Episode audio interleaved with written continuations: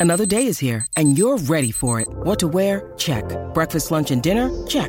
Planning for what's next and how to save for it? That's where Bank of America can help. For your financial to-dos, Bank of America has experts ready to help get you closer to your goals. Get started at one of our local financial centers or 24-7 in our mobile banking app. Find a location near you at bankofamerica.com slash talk to us. What would you like the power to do? Mobile banking requires downloading the app and is only available for select devices. Message and data rates may apply. Bank of America and a member FDIC. When you need mealtime inspiration, it's worth shopping Kroger, where you'll find over 30,000 mouthwatering choices that excite your inner foodie. And no matter what tasty choice you make, you'll enjoy our everyday low prices, plus extra ways to save, like digital coupons worth over $600 each week. You can also save up to $1 off per gallon at the pump with fuel points. More savings and more inspiring flavors make shopping Kroger worth it every time. Kroger, fresh for everyone. Fuel restrictions apply. Yo creo que más de uno lo habrás alegrado el día viendo, viendo, pudiendo oírte otra vez aquí, Pedro. Bueno, que, que sigo vivo, ¿eh? Lo que pasa es que ha sido, ha sido un mes complicado. Bueno, sigo vivo.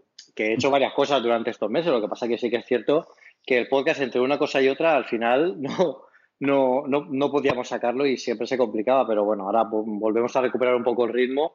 Que hay un montón de trabajo, hay un montón de cosas que decir. Que ahora es cuando viene el rock and roll de Apple. Sí, señor, sí, señor. De todas formas, sabéis que tenéis a Pedro. Bueno, en Twitter comentasteis un montón, hicisteis un artículo recopilatorio después de la Pelesfera y luego sí que tuvisteis una charla de Pelesfera de estas que me encantan y me gustan tantísimo, comentando un poquito todo lo que pasó en la última keynote, ¿verdad? Sí, justo. Además, esta, eh, eh, esta keynote estuvo muy bien porque grabamos la charla al poquito tiempo después de la keynote y la verdad es que eh, con todo tan reciente está muy bien porque casi te sientes un poco el, el hervir de la sangre, ¿no? Después de la, de la Keynote y está, eh, eh, está genial. Yo ya tengo todas las betas instaladas. Posiblemente se corte la conexión porque tengo Mojave y hay veces que cosas, no funcionan. O sea, si, si, esto se corta o si me voy raro, la culpa es de que estoy en beta total. Mi vida es beta total completamente ahora. Eso es a lo que vamos a dedicar el programa. el tema de la semana, evidentemente, van a ser las betas. Hablaremos al picado de la Keynote, también comentaremos un poquito, pero sobre todo es que Pedro nos cuente sus primeras impresiones de tener, como dice él, todas las betas instaladas. A mí es una de las cosas, luego te preguntaré, pero me ha sorprendido muchísimo que te tires a la piscina a estas alturas con todo de, golpe, aunque sí que es cierto que he oído que todo el mundo que era bastante, bastante más estable.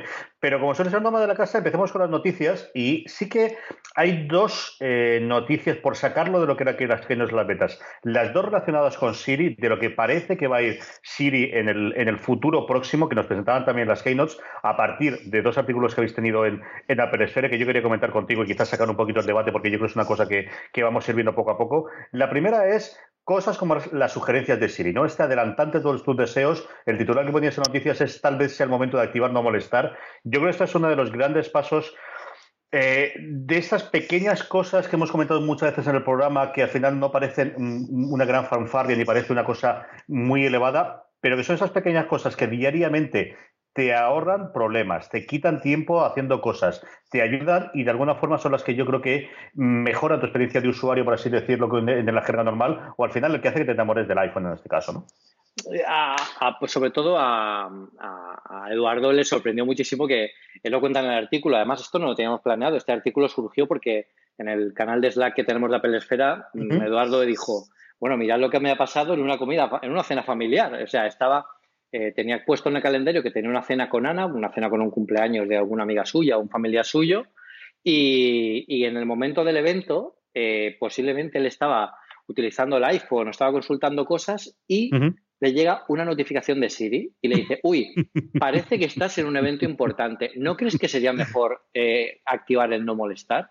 Y claro, eso lo dejó frito totalmente, como, pues, como pero ¿quién te envía? ¿Sabes? Y, y, bueno, este es, este es uno de los primeros síntomas, o uno de los primeros signos de que, de que Siri empieza a cambiar. Quizá no tengamos ese cambio que, que, muchos esperan de un día para otro, que Siri ¡buah! ya sea la, la superinteligencia artificial o se ponga a la altura, a la, a la, a la altura tal como están los demás, el resto de la competencia, que no es que estén mucho mejor que Siri, lo que pasa es que dan otra impresión, que es distinto. Y, y bueno, la verdad es que eh, Siri Shortcuts, que lo, comentamos ahora en un momento, es una gran promesa, sobre todo para los que ya hemos visto algo de la beta y podemos anticipar el futuro de lo que va a venir aquí. Y, y es uno de los, de los signos de, de un cambio que yo creo que Apple se está tomando más en serio de lo que nos parece Y lo está haciendo la forma de Apple, es decir, no entrando al juego o al combate de a ver quién tiene la inteligencia artificial más, más pulida, sino haciéndolo como ellos saben, un poco mm, con, eh, con sus tiempos y sus medidas, pero con pasos bastante firmes. Y bueno, pues este tipo de cosas es una de ellas. Yo, creo que la otra, y lo que comentamos ahora desde pasada, eh, llevamos un año preguntando dónde estaba la gente de Workflow que había fichado Apple, y por si lo sabemos, lo, descubrimos ahí en Keynote. Y este yo creo es uno de los eh, grandes que puede ser una de las grandes revoluciones en los próximos años del recorrido que pueda tener, ¿no? A ver qué tal funcionan realmente estos shortcuts o estos atajos, por así decirlo. Yo no sé cómo lo van a llamar aquí, si en la beta lo tienen ya eh, localizado al español y lo han mantenido el shortcut o lo han llamado atajos, pero sí que parece que los tiros pueden ir por ese lado, ¿no, Pedro? Pues la beta ahora mismo está, bueno, está muy mal traducida, parece que no se ha internacionalizado todavía. Hay algunos, eh, iba a decir todo en jerga de informático, iba a decir algunos labels, eh, hay, hay algunos eh, bueno, algunas frases que están todavía en inglés, pero bueno, en, este caso Siri, bueno, todo el tema de Siri Shortcuts ahora mismo está súper, súper eh, a un nivel muy bajo, porque en esta primera beta apenas podemos ver, por ejemplo, no podemos probar todo el flujo de trabajo de Workflow, ni siquiera lo pueden tocar todavía los desarrolladores, ¿vale? Porque están, bueno, están terminando de afinarlo para sacarlo seguramente en una próxima beta. ¿Qué se puede ver con Siri Shortcuts? Cuando entras en el apartado de Siri, dentro de preferencias, te aparece una nueva sección en la que hay recomendaciones. Y esas recomendaciones, depende de lo que tú uses el iPhone, te aparecen eh, distintas aplicaciones y distintas acciones que haces con las aplicaciones. Por ejemplo, si yo te envío muchos WhatsApps a ti, en esa sección aparecerá enviar WhatsApp a Carlos. Tú cuando pulsas en esa acción puedes eh, lanzar un trigger, una, eh, un evento de voz que haga que se desencadene esa acción. Eso está muy, está muy gracioso. Ángel Jiménez lo ponía en, Twitter que, se pueden personalizar, ¿no? Por ejemplo, yo para llamarte a ti eh, podría decir liberada al Kraken, ¿no? Y de repente que te, que te llamen. Está, está, muy bien. Yo el otro día, el otro día eh, conecté ya lo que me faltaba por mi casa, que tengo muchas cosas que contaros, chicos. Entonces vamos a intentar que sea corto hoy, pero eh, ya lo último que me ha pasado en mi casa es que he conectado el antimosquitos a HomeKit. Tengo una, un Ay, la madre que te parió. Claro, entonces, ¿qué pasa con eso? Yo quería poner el CD shortcut de liberar al Kraken y que activara el antimosquito. Pero todavía no puedes elegir tú eh, eh, la acción que quieres poner. Solo te la puede recomendar de momento eh, Siri. Y esto es porque la, esta, este, este reimagining que han hecho de, la aplicación de Workflow será una aplicación propia dentro del sistema operativo y yo creo que todo estará ahí. Ahí podremos hacer los flujos de trabajo que queramos y, ahí es donde podremos toquetearlo y poderle sacar un poco más de salsa. Ahora lo que sí que vemos es que Siri está aprendiendo mucho. Mm, yo de vez en cuando consulto esa sección y es muy curioso, ¿eh? porque empieza a ver las acciones que hago, Depende también de la hora del día a la que sea que te muestre una, una, acción o otra. Em, es, muy interesante. Y aquí el verdadero potencial de esto es cuando los desarrolladores integren todo esto en sus aplicaciones, porque esto es lo que siempre al final le hemos pedido a, Apple, que lo abra para que los desarrolladores puedan hacer. ¿Qué es lo que van a hacer con los desarrolladores? Les van a permitir eh, que ellos tengan, que se pueda ofrecer acciones al, al, digamos, al cerebro de Siri desde la aplicación. Por ejemplo, solo están funcionando ahora mismo las aplicaciones que son de Apple. En este, en esta, eh, eh, en este eh, adivinar qué, acción de Siri quieres. Pero cualquier aplicación podría hacerlo. Por ejemplo, yo podría programar en mi aplicación. Si yo soy el, tío que ha hecho Telegram, bueno, pues podría poner enviar stickers, felicitar el cumpleaños, enviar un mensaje al grupo de una cosa más que os recomiendo a todos que entréis si es que no estáis ya aprovechando. Pues todo eso se puede hacer como acciones de Siri, que Siri, si tú realmente la, utilizas, te puede salir para que tú la personalices. Y yo supongo que eso en la siguiente beta lo que hará será llegar a, la aplicación, llevar a la aplicación de Workflow, la nueva aplicación de Workflow dentro del sistema operativo, que es la que te hará trabajar con el flujo de trabajo.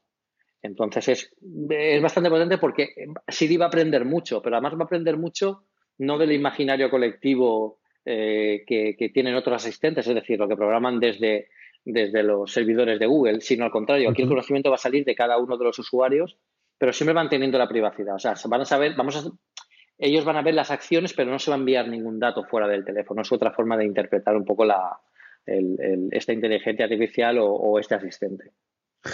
Eh, tienen muchísimo trabajo, desde luego, los, los desarrolladores de cara a verano. Eh, lo que parece increíble es que con todo lo que tenemos que hablar y con todo lo que tenemos que hacer, aún así, no dejamos de tener rumores, porque esto sigue siendo Apple.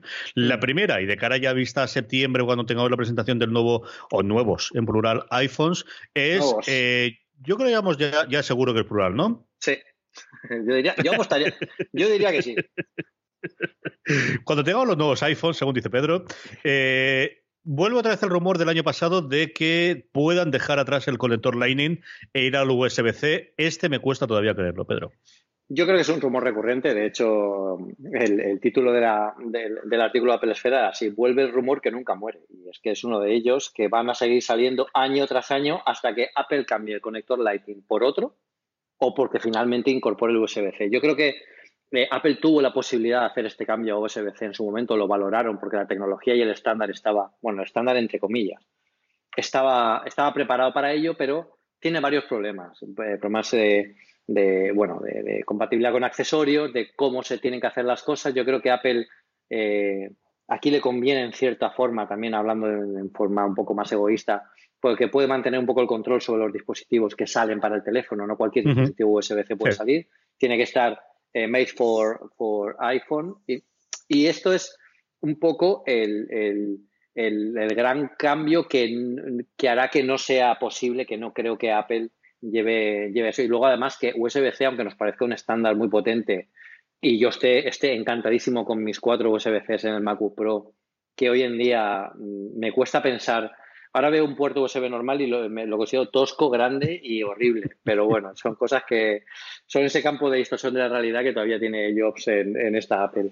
Pero, pero sí que es cierto que, dentro de USB-C hay un montón de estándares ocultos que pueden ser un auténtico drama.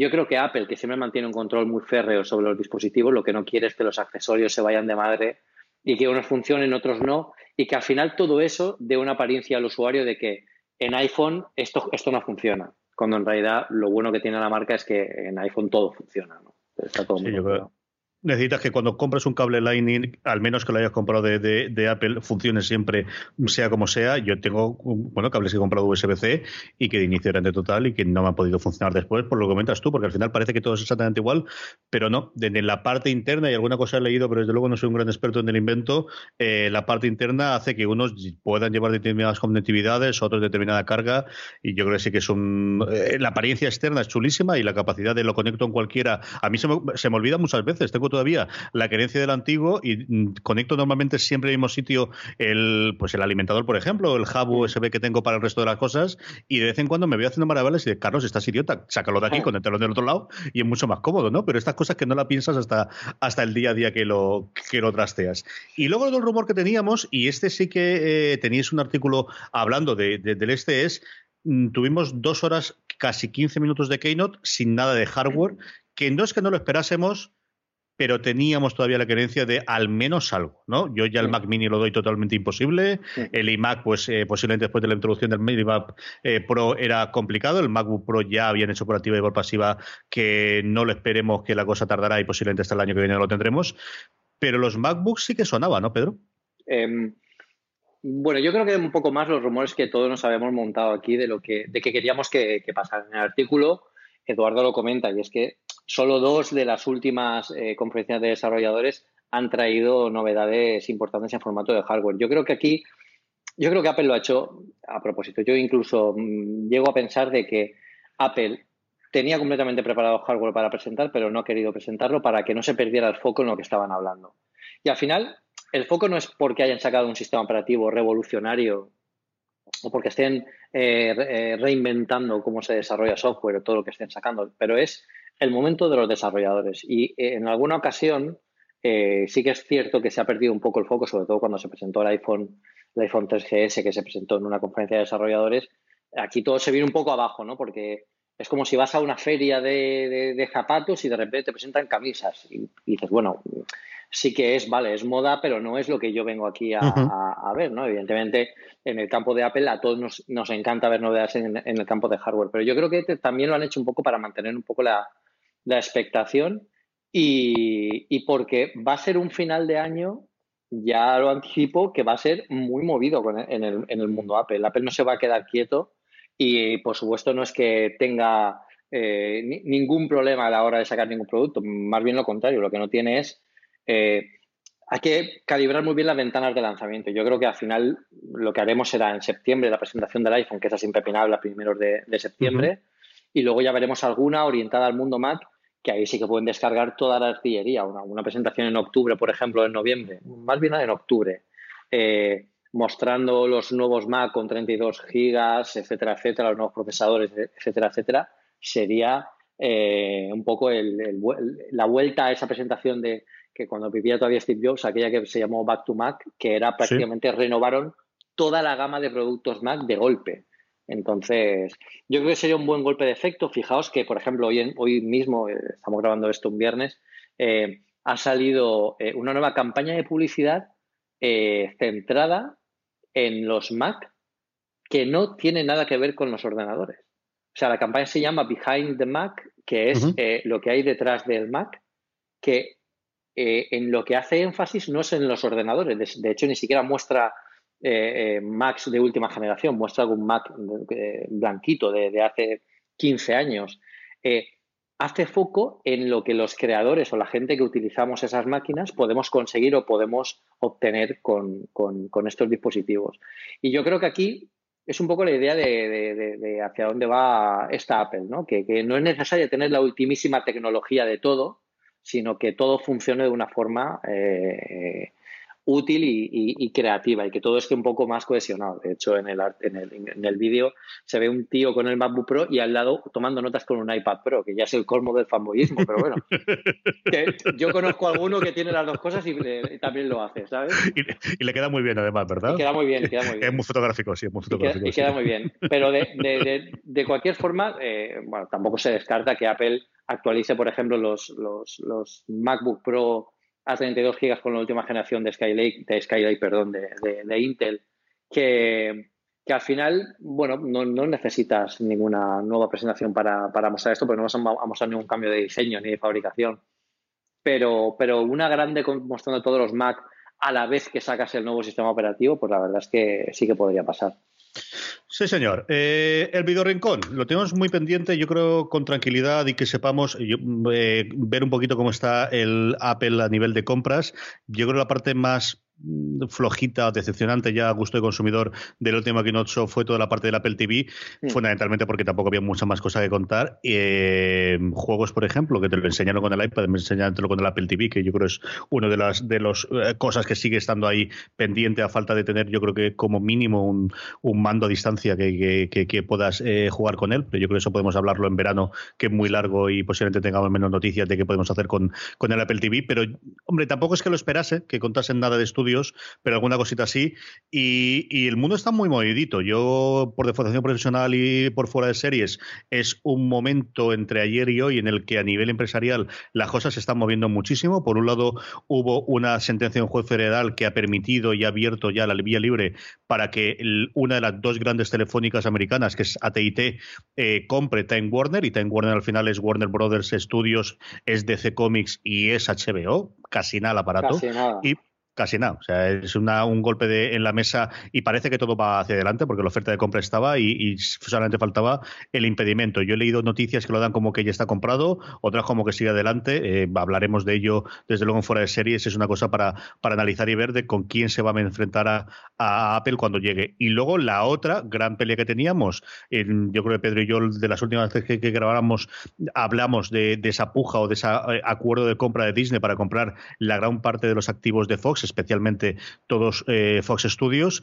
bueno, pues se ha metido la otra gran telefónica americana, Comcast. Comcast que ya tiene un pie y medio dentro de la creación de contenido porque es la dueña de NBC Universal, eso quiere decir la cadena abierta de NBC, pero es USA Networks, es Sci-Fi Channel, aquí en España, por ejemplo, opera tanto Calle 13 como Sci-Fi Channel, depende de ellos, y se ha descolgado con una oferta de estas barbaridades de millones que a todos nos escapa la cabeza por Fox, es decir, que la cosa está moviéndose, que la cosa está consolidándose, que la cosa está con conglomerados cada vez más grandes y, y Apple que todavía no acaba de despuntar y no sabemos, sabemos que están haciendo los acuerdos, sabemos que esos acuerdos son así porque los agentes lo cuentan absolutamente todo, porque les encanta decir, mira mi Reese por lo que ha conseguido aquí, la cantidad de pasta que le van a soltar para poder hacerlo. Y bueno, en el caso de Reese Witherspoon ya no es que lo diga su agente, es ella misma, porque es la que llegó a un acuerdo de exclusividad con Apple prácticamente de, con, su estudio. Y aquí nos sueltan prenda y se nos acaba el año, yo creo que muy tarde en el 2019 tienen que empezar a revelar todo esto, Pedro. Claro, aquí, bueno, yo creo que durante este año no veremos nada de esto con, de noticias relacionadas con Apple porque eh, Apple creo que va a esperar a tener contenidos completamente acabados o por lo menos tener eh, un piloto y algunos episodios más de alguna de las cosas que están sacando.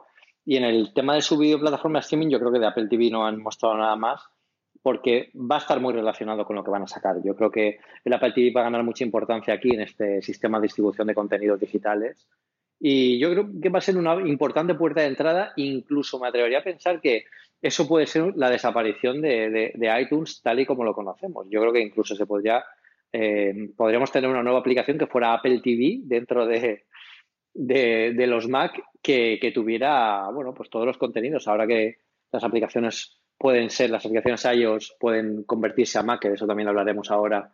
Eh, eh, bueno, eh, se pueden estar ahí, pues ¿por qué no tener algo así que consiga el streaming que ya te podemos tener en los, en los Apple TV aquí dentro? Porque iTunes hoy, hoy en día también, eh, tarde o temprano va a desaparecer. Incluso Apple ya no le presta mucha importancia y lo tiene un poco como, como, bueno, como algo que tiene que estar ahí por retrocompatibilidad.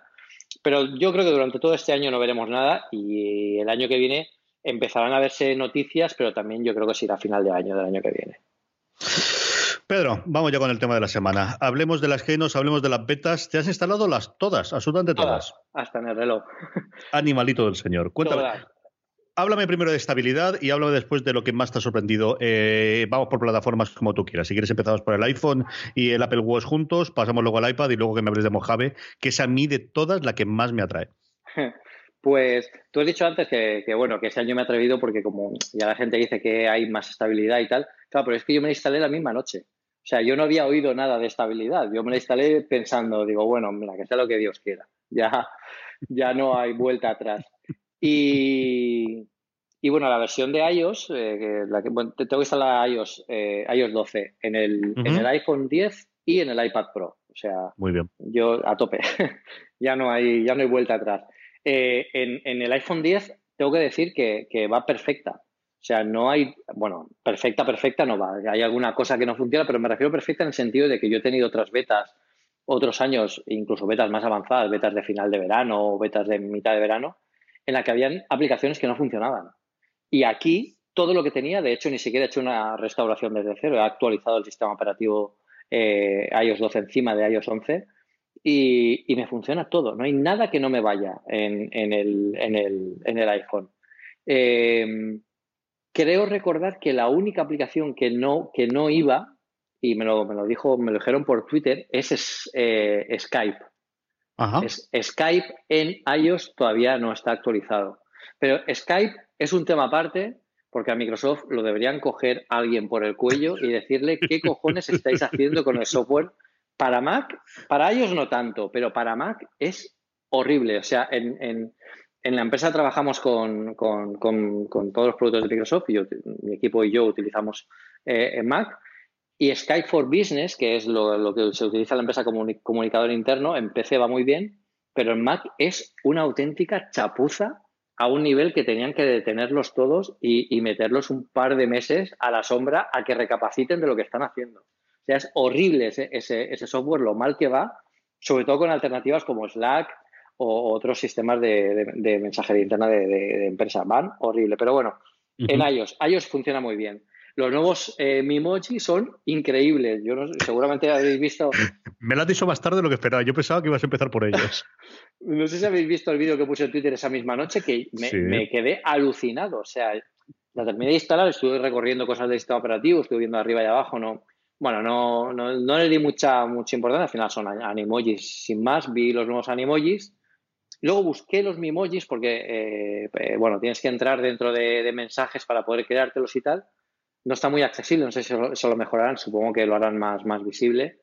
Y bueno, te lo creas, no hay nada de inteligencia artificial aquí. Aquí no te hace una foto y te crea tu emoji como tú quieres. O sea, es un poco como si, como el, el, el Mi Creator de, de la Wii. O sea, tú vas facción por facción y vas eligiendo lo que crees que se parece a ti. Y, y ya está. Y bueno, pues el, tiempo real mm, funciona perfecto. De hecho, ahora ya tiene identificación de la lengua, que es algo que todos los que me estáis oyendo lo sabéis. Cuando habéis probado el Animoji por primera vez, todos habéis sacado la lengua. A ver si el, el Animoji sacaba la lengua. Pues ahora lo hace. Ahora lo hace, yo creo que Apple habrá dicho, hostia, todos los que lo prueban tienen que sacar la lengua, pues vamos a hacer que saque la lengua. Y, y la verdad es que, que va, va, muy fino, va yo creo incluso más fino que con iOS 11. Y luego, la, lo que ya me sorprendió de todo, que literalmente salté de la cama porque estaba acostado probándolo, eh, es que eh, puedes integrar tu Mimoji con tu cuerpo real en un vídeo como si fuera realidad aumentada. Es uh -huh. la suma de todo a la vez. Y claro, eso no es que vaya fino, es que va perfecto. Yo me sorprendió que hasta las sombras caían en mi cuerpo real de mi, mi emoji virtual. O sea, es, era muy bestia. Entonces, claro, ahí iba en pijama, ¿vale? Lo tengo que decir. Entonces digo, hostia, tengo que poner un vídeo de esto para que la gente lo vea.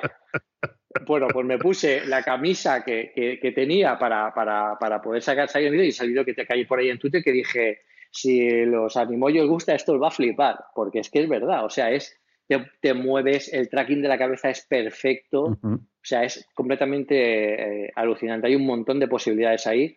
Ahora veo que durante esta semana he estado viendo que incluso los desarrolladores están utilizando ya las cámaras de, del iPhone 10 como tracking eh, ocular para poder manejar aplicaciones con la vista, que eso es una cosa muy interesante, también no descartemos eso, sobre todo para, para temas de accesibilidad. Eh, si recordáis Stephen Hawking, el, el, el popular astrofísico, él utilizaba un sistema muy parecido para poder escribir a ordenador. Eh, si hubiera tenido esto, hubiera ido muchísimo más ágil, porque él lo manejaba con la boca, aquí lo manejaría simplemente mirando la pantalla, o sea que... Yo recuerdo a Javier Olivares, eso lo contó en alguna charla en la que he estado él, cuando Pablo Olivares, su hermano con el que creó el Ministerio del Tiempo, los últimos guiones antes de fallecer el pobre de Ela, lo iba haciendo y él lo que hacía era iba guiñando el ojo, si no recuerdo mal, para ir seleccionando la letra, según iba abriendo cerrando y entonces marcaba la letra y de esa forma escribía los guiones Fíjate. últimos del Ministerio del Tiempo. ¿eh? Casi nada, o sea, imaginaos lo que facilitaría la vida eh, el poder mover eh, algo con, con, la vista, con, con, con, el movimiento ocular. Y bueno, pues el resto del sistema, ya os digo, CD Shortcuts muy bien, eh, sorprende mucho lo, lo, bien que funciona. Hay una cosa que Adri os me lo comentaba por Twitter el otro día, que se acordó de mí cuando lo vio, que es, hombre, Apple, solo has tardado una, una versión en sacarlo, que está muy bien, por fin, pero por lo menos solo ha sido una, que es el tema del no molestar. ¿Qué pasaba con el no molestar? Tú ponías no molestar antes y no sabías si estaba activado o no. Yo me pasaba todo el día diciendo, joder, hoy qué día más tranquilo, nadie me llama. Sí, sí. Claro que nadie me llama. Si tengo el puesto no molestar y no aparecía en pantalla, yo no sabía que estaba puesto y la gente me llamaba y, y, y le saltaba el bloqueo.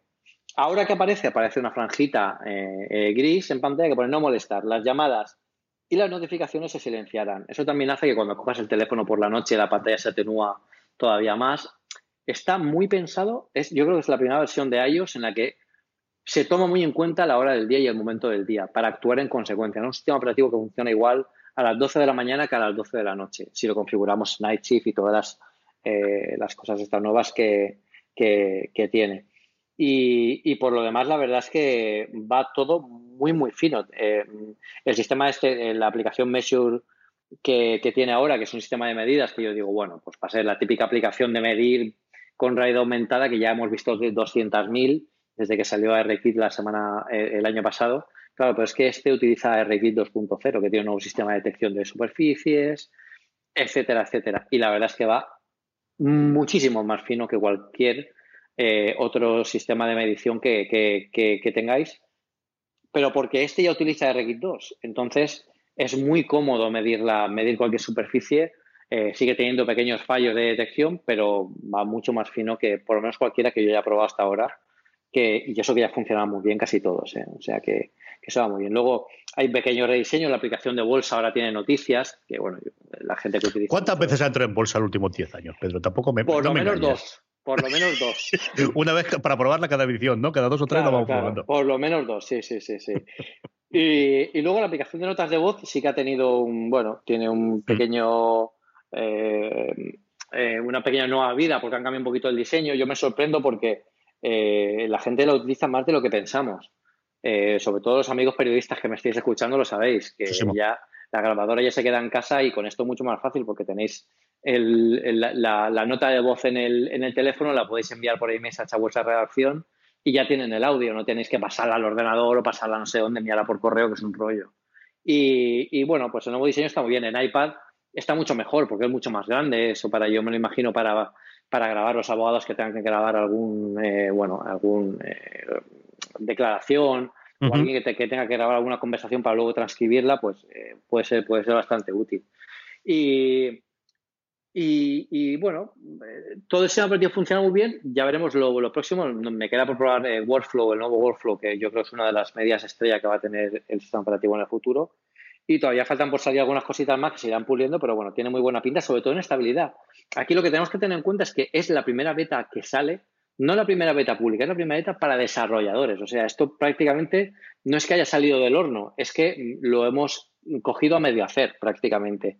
Y funciona perfecta ya, y estamos en junio. O sea, yo me imagino que esto en septiembre tiene que volar. Y aquí hay, hay, que destacar muy importante, yo creo que el esfuerzo que ha hecho Apple para que esta beta funcione en teléfonos de 2013. O sea, eso yo creo que deberían anunciarlo en banners y ponerlo en los aeropuertos para que la gente se entere de que, de que esta es una de las grandes diferencias entre, entre Apple y Android.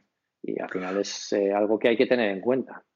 Sí, el tema de que todos los, los que funciona iOS 11 pueden funcionar en iOS 12, la, misma transparencia que ponían allí en, la presentación, la verdad es que sí que es un, golpe. Yo, yo esperaba que desde luego el 6 se lo cargasen y parece que no, y de hecho hay parte desde luego de lo que comentó Federighi que, que, lo que quiere es eso, que el 5S y el 6, que por otro lado ya te digo yo que con el 11 eran difícilmente utilizar, yo mientras estuve casado el 7 tuve que volver a, un 6 Plus y la cosa iba bastante, bastante complicada a día de hoy.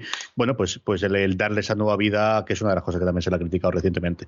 Háblame del reloj. ¿Qué tal de, compañero del reloj con el, con el nuevo sistema operativo, con el Apple Watch? El reloj no tiene muchos cambios, porque el, principal cambio que, es Walkie Talkie, que yo creo que es una aplicación de esas, aplicaciones que dices tú. A ver, es una chorrada. Pero de verdad, ¿por qué no existía antes esta aplicación? Mm. Yo eh, no la he probado aún porque todavía no está disponible. La primera beta para desarrolladores eh, eh, no está activada aún y, solo aparece el icono y te pone que estará disponible próximamente. Pero la verdad es que lo que vi en la Keynote pues me parece bastante chulo. Además hay que tener en cuenta que prácticamente hay muchísima gente que utiliza WhatsApp y Telegram solo enviando mensajes de voz. Y, de esta forma, pues es una forma muy curiosa, muy rápida y, sin complicarte mucho la vida de enviar este tipo de mensajes, sobre todo, pues, yo qué sé, pues, eh, cuando vas andando, estás en el metro, no puedes coger el, el, teléfono para escribir, directamente le hablas un poco al reloj que ahora ya no hay que decirle, oye Siri, por cierto, solo con levantarlo ya podemos mm. hablarle e interpretar la, voz. Gran acierto. Eso yo creo que es un gran acierto, sí. sí.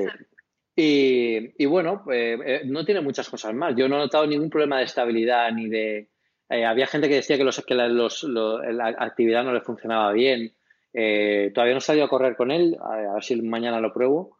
Pero yo en principio no, no, he tenido ningún problema, ningún problema más. Lo que sí que hice fue un experimento antes de instalarme iOS 12 Em, el domingo de antes fue salir a correr con cuatro aplicaciones deportivas a la vez funcionando. A ver si conseguían coger eh, bien el control del, GPS y la verdad es que funcionaban todas muy bien. Quiero hacer algún artículo hablando sobre eso para que, porque es la mejor forma de comparar todas las aplicaciones. Es salir a correr con las cuatro a la vez y ver lo que, lo que mide cada una en cada momento.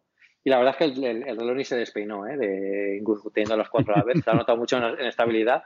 Ahora con esta nueva beta no lo tengo muy claro. La retirado, Apple la retiró hace poco porque había problemas en la instalación. Y, bueno, eh, esta primera beta es muy beta y tampoco tiene muchos grandes cambios. La esfera de Siri sí que tiene algunas cosas más que antes no tenía. Eh, te muestra, por ejemplo, ritmo cardíaco en reposo para que lo te, estés informado. Es una nueva, de las, una nueva cosa que se puede, que se puede poner.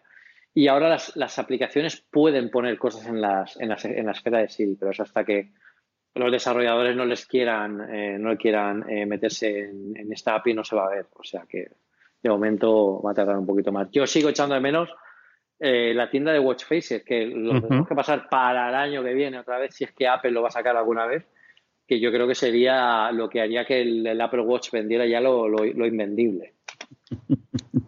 Yo tengo eh, el walkie-talkie, yo creo que es una cosa que o la usas diariamente o no se lo va a usar nunca, porque al final yo creo que es que encuentres a alguien con que utilizarlo. Yo lo veo muy fácil utilizarlo como mi mujer, de tenerlo cada uno en la propia casa, ¿no? De necesito esto y estamos en. En mi casa tiene tres pisos, incluso si estás en la terraza, no es que tengo un cuarto piso, pero estás afuera y leche, al final en vez de tener que gritar, lo dices rápidamente por ahí, ni tienes que mandar un WhatsApp, ni tienes que escribir, ni tienes que llamar, de, cosas muy cómodas, ¿no? De, poder hacerlo diariamente. Yo espero, como agua de mayo, la que comentabas tú de, las aplicaciones dentro del, de, la, de la esfera de Siri, que al final es la que tengo por defecto. Y yo creo que la integración de esa, igual que hemos hablado anteriormente con el iPhone de, de, atajos, es una cosa que yo creo que sí que utilizaré todos los santos días. Y luego, evidentemente, por de formación profesional, tengo mucha curiosidad por ver cómo funciona la aplicación nueva de podcast en, el Apple Watch y qué van a permitir a las aplicaciones de terceros de, de podcast, especialmente en cuanto a control de volumen para arriba y para abajo y de distintos programas, eh, las nuevas APIs que han creado. ¿no? Y eso sí tengo muchísima curiosidad de ver qué, qué va a ocurrir con todo eso. Em, vamos con el iPad Pro pues, lateralmente. No es una gran, o al menos no parecía una gran eh, nueva versión eh, adaptada para el iPad. llevamos un par de años en el que eso se suele producir en torno a enero o febrero. Hay un punto algo del sistema operativo que es más adaptado para el iPad. Eh, ¿qué, has notado tú con el iPad Pro, Pedro? Yo en el iPad Pro lo que he notado es que va a salir un iPad con, con Notch y con Face ID, pero en breve no. en dentro de unos meses. O sea, es clarísimo, lo tengo clarísimo. nada más instalar la beta, lo que se crea arriba de todo es un espacio enorme para que quepa un Notch. Ya el teléfono, el, número, el, el, nombre de, la operadora si lo tiene se va a un lado, la hora se va a otro, la batería se va, o sea, dejan un hueco perfecto, pero aparte ya no solo el hueco que dejan arriba, es que se han implementado los gestos que tiene el iPhone 10, los mismos. O sea, si yo bajo hacia de, en el, de derecha, de arriba a abajo, eh, me va a salir el control de, de, Command Center. Eh, si subo hacia arriba me sale la multitarea. O sea, es que, vamos, Apple yo creo que tampoco se ha molestado mucho en esconderlo porque ha dicho, ¿para qué vamos a, tapar esto si le quedan un par de meses hasta que se presente? Y ese ojo que ese sí que va a ser espectacular. ¿eh? Y luego el resto de, cosas en el iPad Pro, bueno, no hay muchos más cambios. Las nuevas versiones de, notas, de, de notas, no, perdón, de, de, notas de voz y de, exacto, de, notas de y de Apple News. Exacto, exacto, de Apple News, que estas tres aplicaciones también las vemos en, en Mojave y ahora comentaremos por qué. Sí, la idea era eh, tener aplicaciones que hasta ahora no se había tenido nunca en el iPad y yo creo que le sirvió al final de paso, como comentábamos, para ese famoso proyecto Mazapán o Marcipán o que fuese en eh, una primer vistazo a algo que nos llegará dentro de un año, con esto ya partamos a hablar del Mac de Mojave, esa posibilidad de tener aplicaciones de iOS de alguna forma trasladadas al Mac, especialmente pensado no para trasladar aplicaciones del iPhone, sino aplicaciones del iPad. Y el primer ejemplo que ha puesto Apple era con esas cuatro, esas tres que hemos comentado y una cuarta, que ahora no recuerdo exactamente cuál es, eh, que la hemos migrado para el Mac y al menos desde luego la presentación funcionaba muy bien. ¿Están ya disponibles en la beta de, Mojave, Pedro? Sí, sí, sí, sí, sí. Las, cuatro están ya. Es, es notas de voz, es eh, Apple News, es la de Stocks y es la de HomeKit, que, Eso también, HomeKit, que también está disponible ahora para, para Mac. Eh, funcionan, funcionan perfectas. Eh, y, estas aplicaciones, de hecho, la mostraron en la Keynote muy al estilo de Steve Jobs, ¿no? Primero la muestran y luego dicen, y todo lo que habéis visto resulta que eran aplicaciones de iOS eh, funcionando en Mac. Eh, eso me recuerda cuando, cuando Steve Jobs presentó los, los Mac con procesadores Intel, en el que se, solo se dijo al final que el Mac Pro o, el, el, Power Mac que estaban utilizando tenía un procesador Intel. Pues aquí pasa más o menos lo mismo. de esto escribí un artículo en Apple Esfera que, bueno, aquí cuento un poco el por qué se está haciendo todo esto y el por qué se está haciendo de esta forma. Y yo creo que Apple eh, en este sentido está siendo muy inteligente a la hora de, llevar esto a Mac. ¿Por qué? Primero porque respondió de una forma tajante a una, a una de, las, de, las, de las preguntas que venían eh, navegando muchísimo tiempo por el, por, el, por el mar del mundo Mac. Y es, ¿vais a mezclar los dos sistemas operativos, a convergerlo en uno solo? La respuesta era que no. Esto lo hemos hablado muchas veces cuando hemos dicho, por ejemplo, por qué los, los Mac no tienen pantallas táctiles. Y es que los Mac no tienen un eh, sistema operativo preparado para eh, trabajar con, el dedo, con un sistema táctil. Si no tendríamos los mismos problemas que tiene Windows cuando se va a una pantalla táctil. Que la, primera pantalla se ve perfecta, se ve muy bonita el menú de inicio, pero cuando vas a la interfaz de las ventanas todo es demasiado pequeño para manejarlo con el dedo porque no está pensado para manejarlo de esa forma. Entonces, ¿qué es lo que han hecho ellos? Ellos están empezando al menos en el sentido contrario. Eh, eh, van, a aportar aplicaciones de iOS a macOS. ¿Cómo lo quieren hacer? no quieren mezclar sistemas operativos porque cada sistema operativo, según Craig Federici, que además me encantó la presentación que hizo, lo hizo con muy buen sentido del humor, muy claro, pero muy contundente, y eso es una cosa que me gusta mucho de este tío. Y lo que dijo básicamente es que, eh, bueno, cada sistema operativo tiene su propio ciclo de vida porque cada sistema operativo tiene un hardware completamente distinto y el usuario lo utiliza para cosas distintas y eso hay que tenerlo en cuenta también para las aplicaciones. Y, aquí lo que ellos quieren es alejarse del tema de los sistemas operativos. Los sistemas operativos ahora van a ser prácticamente canales distintos. Vamos a tener el canal Mac y vamos a tener el canal eh, dispositivos iOS, que cada uno con sus cosas, eh, con sus cosas más potentes y menos potentes. Eh, o, bueno, o, que más se pueden utilizar. Por ejemplo, en el ordenador se puede utilizar mucho más temas accesorios como multipantalla, como ratón, como trackpad, todo eso. ¿Qué es lo que trae Marzipan? Marzipan es en realidad, descubrimos que era un kit de portabilidad, de migración de aplicaciones iOS a macOS. ¿Qué es lo que hace Marzipan? Marzipan eh, no migra eh, contenidos, o sea, no es necesario que traduzca el lenguaje de la, de la aplicación a un lenguaje del Mac porque es el mismo. Eh, os recuerdo, lo digo en el artículo, que eh, iOS eh, es en realidad Mac OS. De hecho, Steve Jobs presentó el iPhone original diciendo que tenía OS, o, OS 10 como sistema operativo. Eso quiere decir que, bueno, no hace falta mirar temas de código, pero sí que hace falta mirar cosas tan esenciales como el distinto escenario en el que se van a mover las aplicaciones de iOS, que es el ratón, el trackpad, eh, el redimensionado automático de pantalla, que eso no sucede, por ejemplo, en los iPads ni en los iPhone, porque la pantalla nunca cambia de tamaño. Eh, todo eso hay que tenerlo en cuenta. Entonces, Apple ha ofrecido, va, a ofrecer a los desarrolladores, porque eso lo van a hacer, eh, van a ofrecerlo el año que viene, un kit en el que tú coges tu aplicación, el kit la transforma y le aporta unas modificaciones básicas para que sea compatible con todos estos cambios de pantalla, con el cerrar ventana, con el ratón, eh, con todo esto. Y que tú, bueno, pues puedas añadir más cosas. Por ejemplo, ¿qué cosas faltan aquí por añadir? Si veis las primeras cuatro aplicaciones, los que estéis en la beta y los que no os lo cuento, eh, la aplicación, por ejemplo, de, de, HomeKit, tú entras y es básicamente la aplicación exactamente igual que hay en iOS para iPad.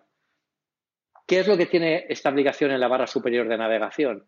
Prácticamente tiene lo estándar. Eh, tiene el, fichero, tiene las propiedades, tiene la, parte de, visualización, ventana y ayuda. No tiene nada más. ¿Por qué el desarrollador aquí no ha puesto nada más? ¿Por qué? Porque las aplicaciones iOS no tienen barra de, herramientas arriba.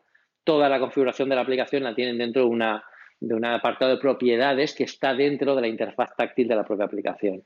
Entonces, eh, Marzipan soluciona esto de, muchas formas, por ejemplo, eh, agregando opciones de, settings como un botón eh, dentro del marco de la ventana, o si, por ejemplo, debajo de la ventana tenemos distintos iconos para ir cambiando entre, entre, entre pantallas, aquí lo han presentado como, como, tags, como, como, como pestañas arriba para que tú puedas navegar entre ellas. Y, bueno, y luego cuando tú seleccionas, es curioso porque estas aplicaciones, ahora mismo tengo delante la de la de la de la de Home, cuando tú pulsas o quieres ver alguna ventana de dentro de la aplicación, claro, te aparece con la interfaz de iOS. O sea, no es una ventana macOS, sino que te aparece la, típica interfaz de iOS que tú puedes, te puedes pulsar. En algunas veces da un poco sensación como de, como si estuvieras dentro de un emulador, ¿no? Como si estuvieras dentro del emulador de, de macOS, pero son aplicaciones perfectamente funcionales y para ser este primer experimento, que lo que Apple decía es, antes de, enseñarlo a los desarrolladores, queremos probarlo con nuestras propias aplicaciones para luego ofrecerlo, quizá porque esto todavía no esté acabado del todo y tengan que, darle un poco más de vueltas o quieran conocer el feedback de los desarrolladores. Pero las posibilidades aquí son, lo comentaba con, Julio, que lo hemos tenido en Apple Esfera eh, de Apple Coding, hablándonos de un montón de cosas que yo creo que esto dará lugar a nuevas aplicaciones profesionales de iOS, pero para Mac. Cosas que una aplicación en iOS no puedes hacer porque te falta potencia, te falta pantalla, te faltan, etcétera, etcétera, en, Mac vas a poder terminar el trabajo de, bueno, pues de, eh, con, más potencia, capacidad, con más pantalla, etcétera, etcétera. Y incluso al revés. O sea, vamos a tener nuevas aplicaciones profesionales en iOS que, que van a poder funcionar de una forma porque saben que están pensadas para luego acabarse en un Mac o viceversa. Yo creo que da lugar a un escenario fantástico porque no hay nada automático. O sea, no han aprovechado. Apple lo, lo, tendría muy fácil. Además, macOS yo creo no funcionaría tampoco tan mal dentro de la interfaz táctil. No es la experiencia de usuario deseada, pero funcionaría mejor que Windows. lo, fácil para, Apple que hubiera sido meter una pantalla táctil a los MacBook Pro y aquí tenéis, señores, ya tenéis aquí vuestro portátil táctil. Pero eso no es la experiencia de usuario que quiere Apple, porque quiere conseguir que todo tenga cierta coherencia. Y ahora, mm, con este sistema del que vale, vamos a aportar las aplicaciones de iOS a Mac, pero vamos a aportarlas con cabeza. O sea, que cada uno de los desarrolladores piense muy bien qué quiere ofrecer dentro del sistema operativo de escritorio para, que dé una buena sensación y un acabado bueno. Y luego estas aplicaciones funcionan a las mil maravillas. No se me ha colgado nunca, no he tenido ningún problema eh, y son comodísimas, tanto la una como, como, la otra. De velocidad yo lo he comparado iPad Pro y macOS y van igual. O sea que eh, de momento tienen, son bastante son bastante esperanzadores con respecto a lo que está por venir, que tiene que ser bastante chulo. Sí, porque pensamos, bueno, que, el propio Federici decía ahí que es una cosa que está en desarrollo, que será para el año que viene, las primeras veces que será una cosa oficial. Y desde luego, la, yo, creo que es la gran apuesta que tenía Apple a tres, cinco años vista de un doble problema que se le estaba planteando. Por un lado, es la falta de desarrollo de aplicaciones profesionales para el iPad, que después del empujón inicial aquí se te había pagado, pues porque no había mercado o no había capacidad de cobrar dinero o de, suscripciones. Yo creo que también la parte de suscripciones estaba. Y luego, el otro gran problema que tenía, ya lo hemos comentado varias veces, que era la cantidad de gente que se le estaba alargando de la App Store del propio Mac. Ahí hemos tenido dos cosas. Por un lado, la entrada de Microsoft, bueno, la incorporación del modelo de App Store que está triunfando en el iPhone y especialmente, bueno, especialmente en el iPhone y también en el iPad, que de luego es un modelo eh, alucinante y ahí se nota, bueno, pues el cambio de rumbo que se le ha dado y el cambio de la dirección y la incorporación de Microsoft y Adobe, que evidentemente son dos puntas de lanza que necesitas tener si quieres decir no, y aquí puede entrar todo el mundo y entrar profesional. Y luego yo creo que fue muy significativo la recuperación de dos eh, desarrolladores independientes de toda la vida, como fue Barbon con BB Edit y luego la gente de Panic eh, con Transmit, que se habían largado de forma bastante, bueno, eh, muy comentada en los círculos de desarrolladores, que al final todos oímos los podcasts y leemos sus blogs y todo lo demás, y que evidentemente tienen mucha influencia. Yo creo que eso sí un golpe de mano el, poder atraer de nuevo a esta gente aquí mm, junto con Marcipan. Yo creo que ahí estás viendo un poquito la estrategia con desarrolladores de los próximos 3-5 años de la parte pro, ¿no? Sea para Mac, sea para iPad Pro, de toda la parte profesional de Apple. Sí, al final ellos eh, quieren llamar la atención y, como tú dices, es una forma de. La gente de Panic, por ejemplo, por ejemplo, se fueron de esta forma, pero ahora mirar cómo han vuelto. La Apple Store nueva, la App Store nueva que hay, la Mac App Store que hay en, en Mojave, es preciosa. O sea, imaginaos la, el rediseño que ha tenido la, App Store en, iOS, aquí en la pantalla del Mac, es alucinante cómo quedan eh, todas las aplicaciones, las posibilidades que ofreces a los desarrolladores y que luego que queréis que os diga, eh, para un desarrollador tener la oportunidad de decir, oye, he hecho una aplicación, yo ahora mismo tengo una aplicación para iOS y a lo mejor con una semana de trabajo puedo tener esta aplicación en Mac. Y, es otro canal de ingreso, otra fuente de ingreso. Yo me, estoy imaginando, por ejemplo, la gente que utilice, eh, incluso al revés, la gente que, que tenga aplicaciones, eh, por ejemplo, contables, ¿no? que, son muy, muy esto de llevar. Oye, tengo una aplicación contable para Mac. Hostia, pues igual, si esto lo paso a iOS y, ya sigo desarrollándola en iOS con, con, Marzipan, la puede tener la gente también en, Mac. De la misma forma, la gente no se hará un lío con las interfaces porque van a ver la misma interfaz y puede que llegue más gente y que incluso gane más pasta con esto. Y esto también hará que la, Apple, la App Store de, de, de macOS pues eh, crezca, crezca un poco. Yo estoy convencido de que, de que va a tener un empujón bastante fuerte con esto. Sí, hablaremos de esto a largo y tendido porque desde luego tengo mucho recorrido. Hay dos cosas más que quería preguntarte yo de Mojave, aparte de las que quieras comentar en el menú.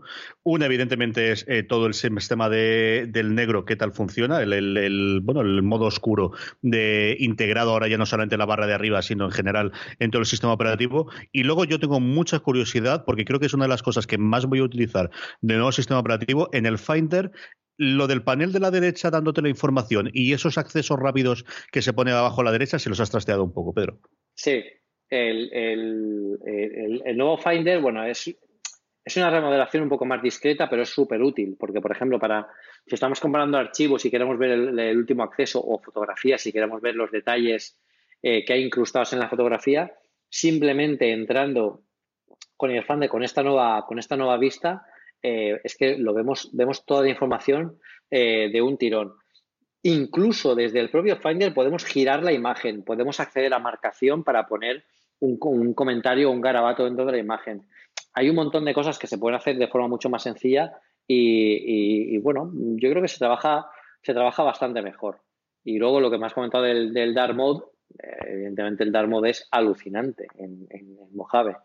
Yo creo que además con el MacBook Pro queda de lujo porque, claro, todos los maquitos negros, todo el, todo el sistema queda fantástico. ¿Qué falta aquí? Pues que las aplicaciones no son en Dark Mode.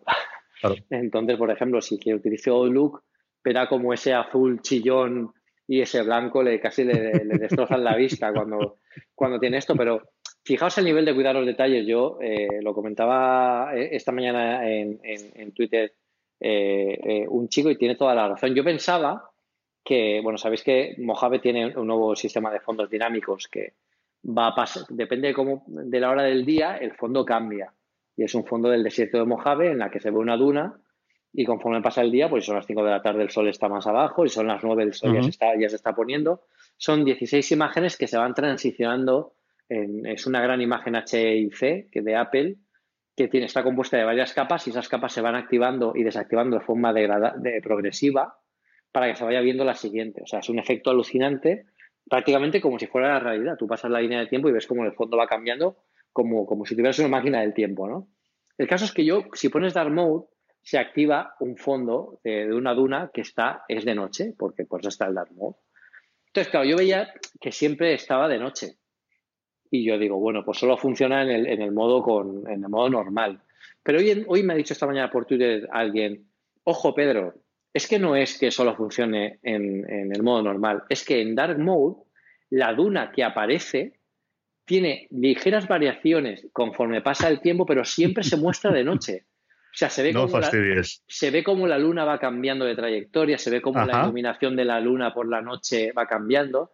Es como si durante todo el día eh, eh, eh, se fuera de noche y fueran las horas de la noche. O sea, esos son esos detalles que dices tú. Es que, o sea, estáis locos en Cupertino para poder sacar esto de esta forma y hacerlo así, con este nivel de detalle. O sea, que es bastante, es bastante chulo. ¿Alguna cosa que se me ha quedado el tintero y que quieras eh, comentar, Pedro? Yo solamente tengo una y es que por fin, por fin, eh, la vi gracias a una de las charlas, no fue en la Keynote ni después, y tampoco lo he leído en comentarios en otro sitio, pero eh, hay una charla de 30 minutos de podcast, eh, bueno, que siempre podéis ver y que la tenéis dentro de, la aplicación de conferencia de desarrolladores en el Apple TV en el este, y han confirmado que van a integrar en la aplicación de podcast capítulos. Yo creo que eso sí que es un salto definitivo, porque si lo tiene Apple, todos los demás van a entrar, y hombre, era algo que nosotros hacíamos, hacíamos en su momento y me gustaba mucho, dejamos de hacerla porque al final el no poder tenerlo Apple iba para atrás y sí que va a ser, bueno, pues la vuelta, evidentemente, una cosa más y el resto de programas, especialmente en fuera de series, a tener capítulos, que es una cosa como usuario a mí siempre me ha gustado y siempre he tenido el handicap de no tener detrás, bueno, pues al gran, eh, la, gran aplicación al final de la que tiran todas, que es, que es Apple para poder tenerlo y lo confirmaban. Desde luego que el nuevo sistema operativo lo tendrá. ¿Alguna cosita que has descubierto tú en las betas y que, quieres comentar eh, antes de que vayamos a las recomendaciones? Me encanta, me encanta la pantalla de login de, de Mojave. El, el icono es mucho más grande, la pantalla de acceso es muy iOS, de hecho, porque es mucho más accesible, no es, una ventana con el texto tan pequeñito. Y la verdad es que Mojave también funciona muy bien, ¿eh? va muy rápido, carga muy rápido. El, sistema de cómo se, gestiona la batería y la memoria está bastante bien. Yo lo estoy monitorizando con una versión beta de Clean, eh, Mac que tienen para Mojave ya preparado. Y la verdad es que, ya os digo, eh, tanto esta como iOS están muy, muy, muy, muy eh, finas ya y eso que estamos en la primerísima de todas.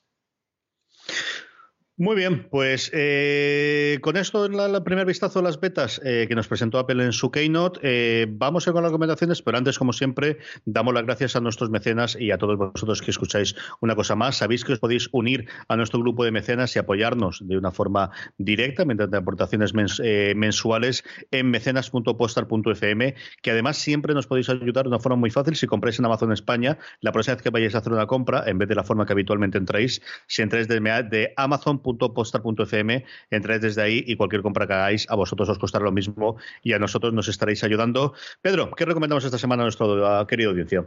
Bueno, pues esta semana os recomiendo una aplicación que no nos va a solucionar la vida, pero posiblemente os la da más divertida.